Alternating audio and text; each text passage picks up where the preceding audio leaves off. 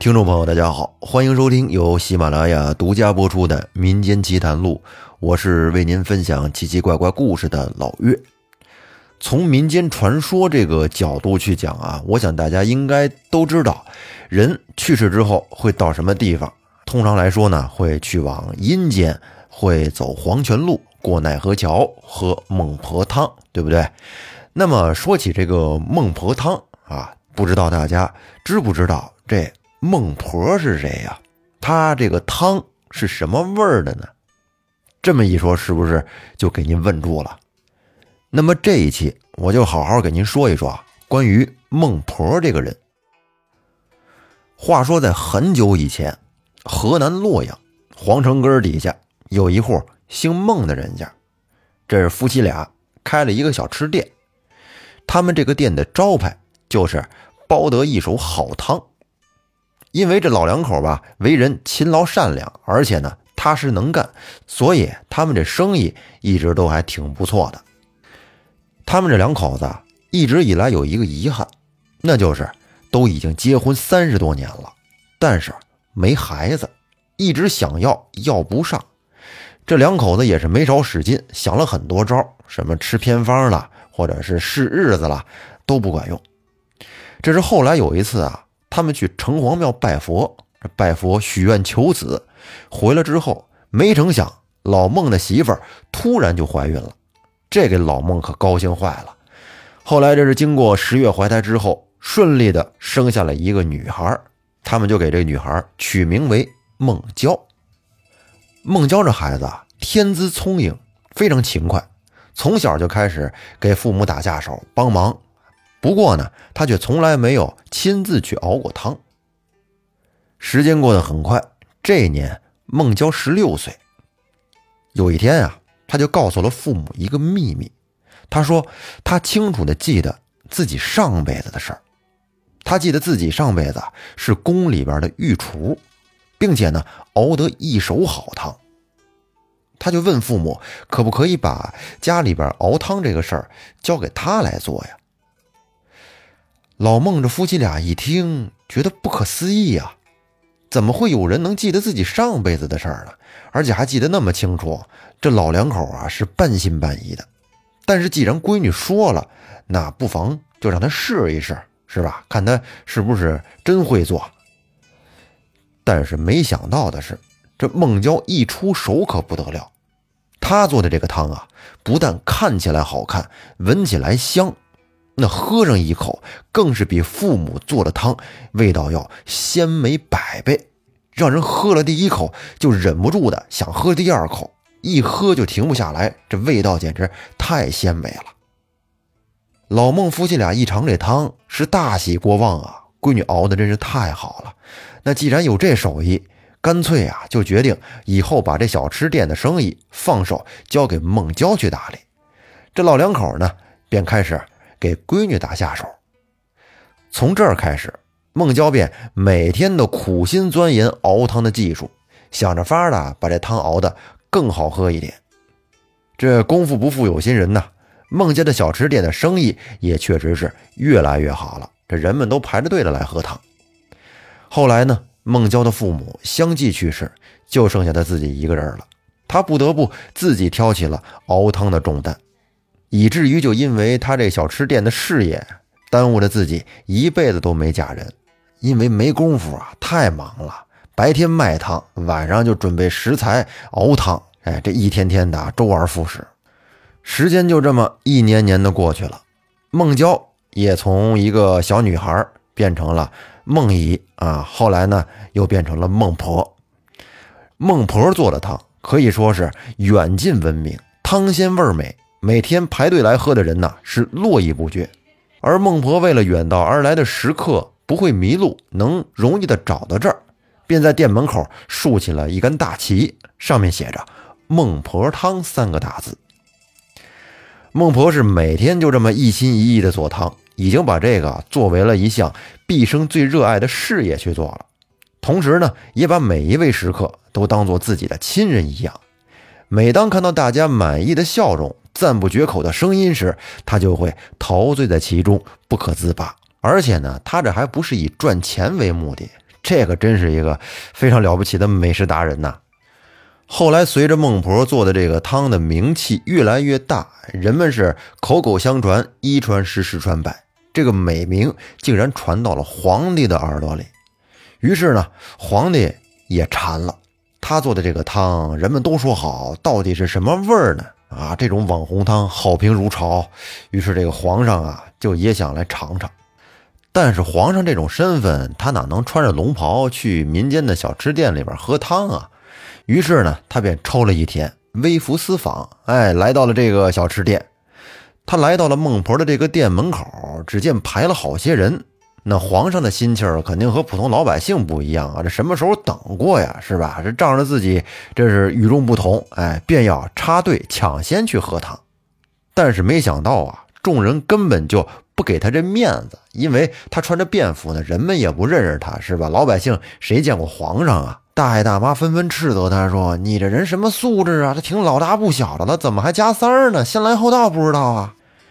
得，这给皇上整一大红脸，长这么大也没人这么说过呀！你们这些刁民呐，真没法弄。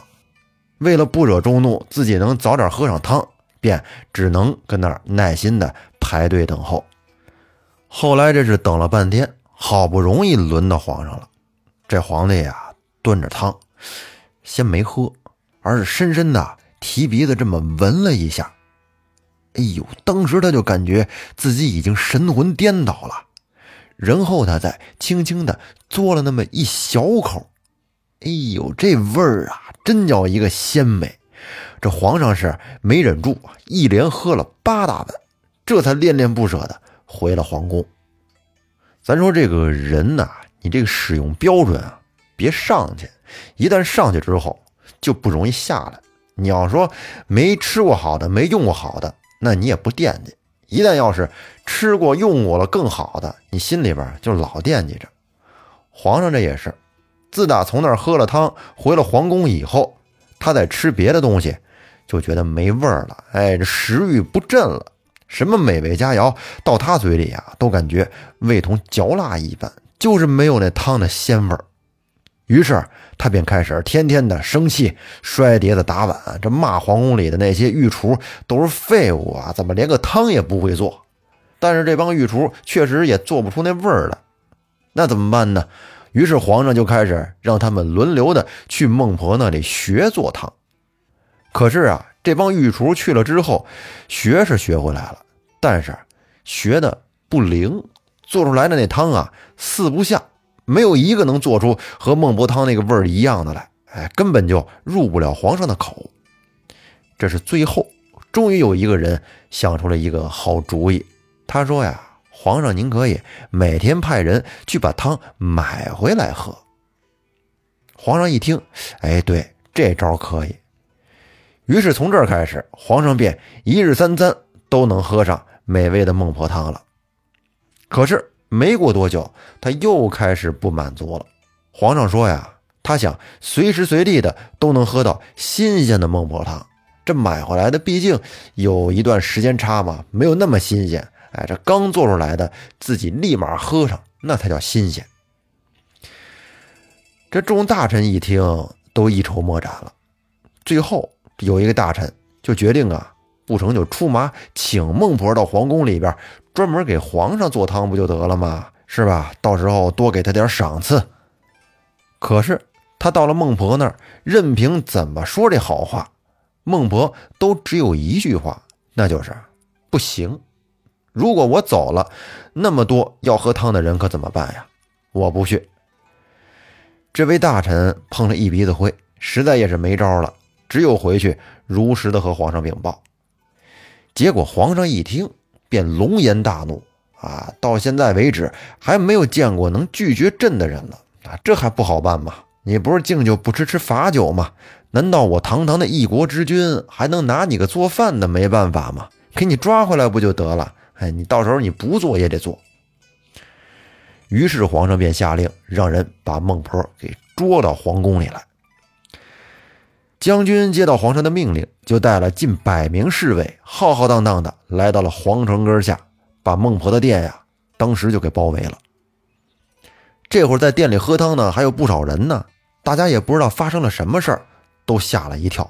结果没一会儿啊，就都跑光了，只剩下孟婆一个人跟那儿呆若木鸡的，就问这些侍卫，问他们要多少碗汤啊？但是来的人并不接话。将军使了个眼色，这些侍卫就把孟婆五花大绑的带到了宫里。为了不给孟婆留念想，断了她的后路，这帮人还一把火把孟婆的店给烧了。就这样，孟婆到了宫里，御膳房的总管让侍卫给孟婆松了绑，满脸堆笑的上前，让孟婆想开点，给她做了一番思想工作，说呢，孟婆只要是能把皇上伺候好了，那还不是要什么有什么吗？没有必要累死累活的为那么多人服务呀。可是孟婆就跟没听见他说的话一样，站在那儿只是发愣，并且嘴里边只是嘟囔着一句话：“说那些喝汤的人该怎么办呀？”就这么着，一连三天过去了，宫外的人没有喝到孟婆做的汤，而皇上也没有喝到他心心念念的汤。这天，皇上终于忍不住了。就派人把孟婆传上了金銮殿，大声斥喝道：“说你别不识趣啊，敬酒不吃吃罚酒。你要是再不做汤，信不信我让人把你拉出去斩了？”可是孟婆根本就跟没听到一样，还是一直不停的这么傻傻的跟那絮叨着：“说那些喝汤的人可怎么办呀？”就跟傻了一样。这皇上啊是勃然大怒啊，于是便亲自冲上去，扯着孟婆的衣服。就把他拖到了大殿外边，并且双手疯狂的摇晃着孟婆的肩膀，说：“你到底是做还是不做？你到底做不做？”而孟婆此时目光呆滞，仍然不作声。皇上在盛怒之下，是上前一脚就将孟婆踹下了石梯，而孟婆呢，则是咕噜咕噜的滚下了石梯，转眼间被摔得脑浆迸裂，血流了一地。皇上这时好像突然意识到了什么，然后抱着头大喊大叫起来，说：“我的汤，我的汤啊！以后我再也喝不到我想喝的汤了。”众大臣见皇上如此失态，连忙纷纷上前安慰，说：“皇上啊，这不就是一个厨子吗？以后肯定还能遇到会做这种汤的人。”他这话刚说完，只见呀，六月的天空中忽然。就阴云密布，电闪雷鸣，狂风大作，天上竟然下起了鹅毛大雪。没多一会儿，这雪就已经有数尺厚了。咱们再说孟婆，这是从台阶上摔下来，头破血流的死了。而他的冤魂呢，则飘飘悠悠的穿过了金銮殿，越过了城墙，穿过街道，回到了自己那小店。可是。那时的小店已经被烧的只剩下一堆残砖烂瓦了。孟婆见此情景，不由得老泪纵横啊，感慨万千，又开始絮叨啊，那些喝汤的人该怎么办呀？而这时出现了一个小鬼儿他把孟婆带到了阎王跟前儿并跟阎王报告说，这孟婆做的汤非常好喝，是全国闻名。阎王一见大喜呀，觉得这么个人才不能浪费。此人活着的时候，世人有口福能喝他的汤，而他现在死了，这阴间的众鬼也有口福了，也可以尝尝他做的好汤了。于是阎王在征得了孟婆同意之后呢，便命人在奈何桥边建起了一座孟婆亭。不过阎王对孟婆说了一件事，让他很为难。因为很多人啊都是含冤而死的，他们死了之后再去投胎的时候，还会记得前世的冤仇，所以呢就会惦记着这个投胎之后再去报仇雪恨。如此一来，阴阳两界就会处于一种恩怨纠缠的混乱局面。哎，冤冤相报何时了啊？这不好治理。所以每个新鬼到来的时候呢，都要吃一包忘魂粉。可这忘魂粉。非常难吃，而且难以下咽，新鬼都拒绝吃这种东西。但是有了这孟婆汤，就可以用汤来引诱这些新鬼，顺便呢，在汤里边加入这个忘魂粉的成分。这么一来，让新鬼失去记忆，这不就变得很简单了吗？但是阎王的这个想法，让孟婆可是一再为难了。他怯生生地告诉阎王，其实有些记忆啊，留下来也是有好处的。你比如说，他就是因为没有忘记上辈子做御厨的经历。才记下了这汤的配方，如今呢，大家才能喝上这美味的汤。可是阎王却依然坚持，宁可放弃一切的好处，也要换来阴阳两界的安宁。最后，孟婆只得无奈的答应了，便和小鬼一起去采来了美味草和忘忧水，开始制作孟婆汤。从第二天开始，孟婆亭便挂起了孟婆汤的大旗。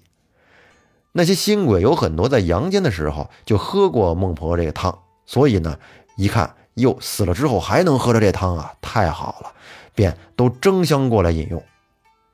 就这样，日复一日，年复一年，日子就这么过去了。有一天，孟婆看到一个愁容满面的美丽女鬼，于是便问她是不是有什么心事啊？女鬼告诉她说自己生前和一个秀才相爱。可是秀才的母亲嫌弃他们家的家境贫寒，说他们门不当户不对，不同意他和秀才的婚事。